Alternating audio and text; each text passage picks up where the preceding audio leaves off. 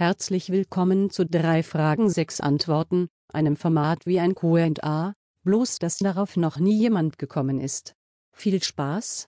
Wenn du mal richtig Bock darauf hast, isst du dann grünen oder weißen Spargel und wie bereitest du ihn zu? Das ist eine sehr interessante Frage. Das ist nämlich tatsächlich so.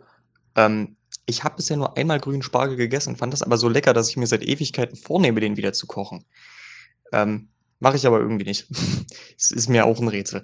Ähm, meistens esse ich weißen Spargel und ich koche den ganz klassisch äh, einfach im Wasser mit einem Spritzer Zitrone, einem winzigen bisschen Zucker und einem winzigen bisschen Salz. Spargelwasser muss nicht stark gewürzt sein in meinen Augen. Und das Wichtigste ist gerade beim Spargel Kochwasser behalten und die Schalen noch mit auskochen. Sehr, sehr wichtig. Kannst du gute Spargelsuppe draus machen. Ähm, also an sich, ich würde super gerne mal wieder grünen Spargel essen und ich gehe immer wieder im, im Laden dran vorbei. Aber ich habe es bisher nie gemacht. Äh, noch nicht selber. Aber ich habe ja jetzt Freizeit. Vielleicht nehme ich mir das mal für nächste Woche vor. Danke, dass du mich nochmal dran erinnerst. Tja, das finde ich relativ interessant. Ich habe mal ähm, Grünspargel gegessen. Ich kann mich daran erinnern. Ich fand ihn auch relativ lecker. Ähm, bin aber ein weißer Spargel-Fan. Also, wenn es zu Hause Spargel gibt, dann gibt es weißen Spargel. Ähm, meine Mutti bereitet den immer super lecker zu. Ähm, ähnlich wie du es gesagt hattest, äh, den, den Sud sozusagen nicht ab äh, oder nicht weggießen, sondern benutzen, um noch eine Soße draus zu machen, so wie wir es auch schon äh, vor ein paar Folgen ähm, erklärt hatten, ähm, mit einer schönen Soße andicken. Die Spargelschalen verwendet meine Mutti auch immer zur Suppe äh, noch, also ähnliches Prinzip. Äh, dazu gibt es meistens Kartoffeln, äh, also einfach kochte Salzkartoffeln. Äh, schmecken super nice dazu und ein bisschen Semmelbrösel. Ja, ähm, natürlich die Soße dann halt, äh, die, die Suppe extra irgendwann. Wie dunkel oder hell machst du es dir im Zimmer mit Rollos, wenn der Sommer kommt?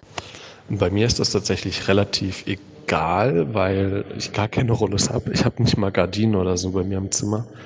Ähm, wenn ich in der Heimat bin, dann mache ich so, dass ich, ich habe ein Fenster zur Ostseite, ein Fenster zur Südseite. Dann regle ich das auch halt am Morgen Fenster auf, frische Luft rein, vor allen Dingen im Sommer, danach Fenster zu, Gardinen zu, damit das halt alles drin bleibt. Und am Abend, wenn es kühler wird, beziehungsweise dann am Nachmittag, kannst du wieder äh, das Ostfenster aufmachen. Und naja, ich wohne rein theoretisch auf der Nordseite ähm, im Studentenwohnheim hier. Und, aber das bringt nicht wirklich viel. Also ich wohne mittendrin. Das heißt, mein Zimmer wird aufgeheizt von allen anderen Wohn Wohnungen drumherum. Äh, Rollos habe ich auch nicht. Ähm, ja, also bei mir bringt äh, es nichts, beziehungsweise ich, äh, ich habe gar keine Möglichkeiten, irgendwas zu verändern. Naja, das ist bei mir halt auch sowohl in der Heimat wie auch hier bei mir.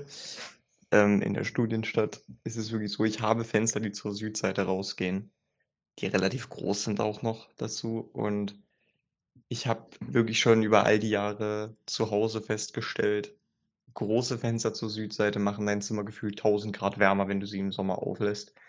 Deswegen ähm, haben wir tatsächlich gestern erst, deswegen bin ich auf die Frage gekommen, ähm, Verdunklungsrollos bei mir angebracht an den Fenstern, die wirklich perfekt abschließen. Also da kommt so ziemlich null, nix, nada Licht durch. Deswegen sitze ich auch jetzt äh, die meiste Zeit im kompletten Dunkeln. Nein, nicht komplett. Ähm, ein Fenster habe ich aufgelassen. Aber ähm, allein dadurch, dass du eben das Sonnenlicht so groß einschränkst, finde ich eben, das hat echt immer einen großen Effekt. Und dadurch lebe ich im Sommer eigentlich immer in so einer dämmerigen Höhle drin. Hat sich aber über die letzten Jahre für mich echt bewährt. Was ist deine Lieblingsfilmreihe? Ähm, also das ist für mich tatsächlich eine ziemlich einfache Frage. Ich habe nämlich so wirklich nur drei Filmreihen in meinem Leben gesehen, die mir jetzt noch wirklich präsent sind. Ähm, das wären zum einen große Teile des MCU, aber ich bin ja dabei, da ein bisschen was nachzuholen. Ähm, weiterhin die Olsen-Bande und Herr der Ringe. Und ich bin ganz ehrlich, ich muss da einfach nur aufgrund des Objektiven und aufgrund des Klassischen her, gebe ich da meine Lieblingsfilmreihe auf jeden Fall an Herr der Ringe. In jedem Fall. Oh, das finde ich sehr interessant, das Marvel Cinematic Universe mit reinzunehmen und die Olsen-Bande vor allen Dingen und Herr der Ringe. Ich wäre genauso mit dabei bei dir. Ich habe noch ein paar mehr äh, Filmreihen dort dabei. Sowas wie Harry Potter, da zähle ich auch äh, fantastischen Tierwesen mit rein. Ähm, Und ich muss leider, leider, leider, ich würde auch gerne Herr der Ringe auswählen. Es sind super coole Filme, vor allem der Extended Cut.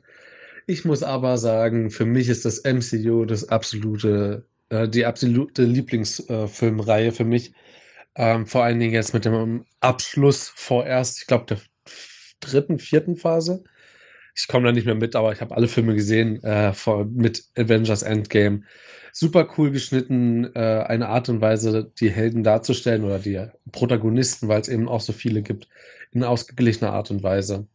Ähm, Finde ich sehr, sehr gut und äh, ja, deswegen, das ist meine Lieblingsfilmreihe.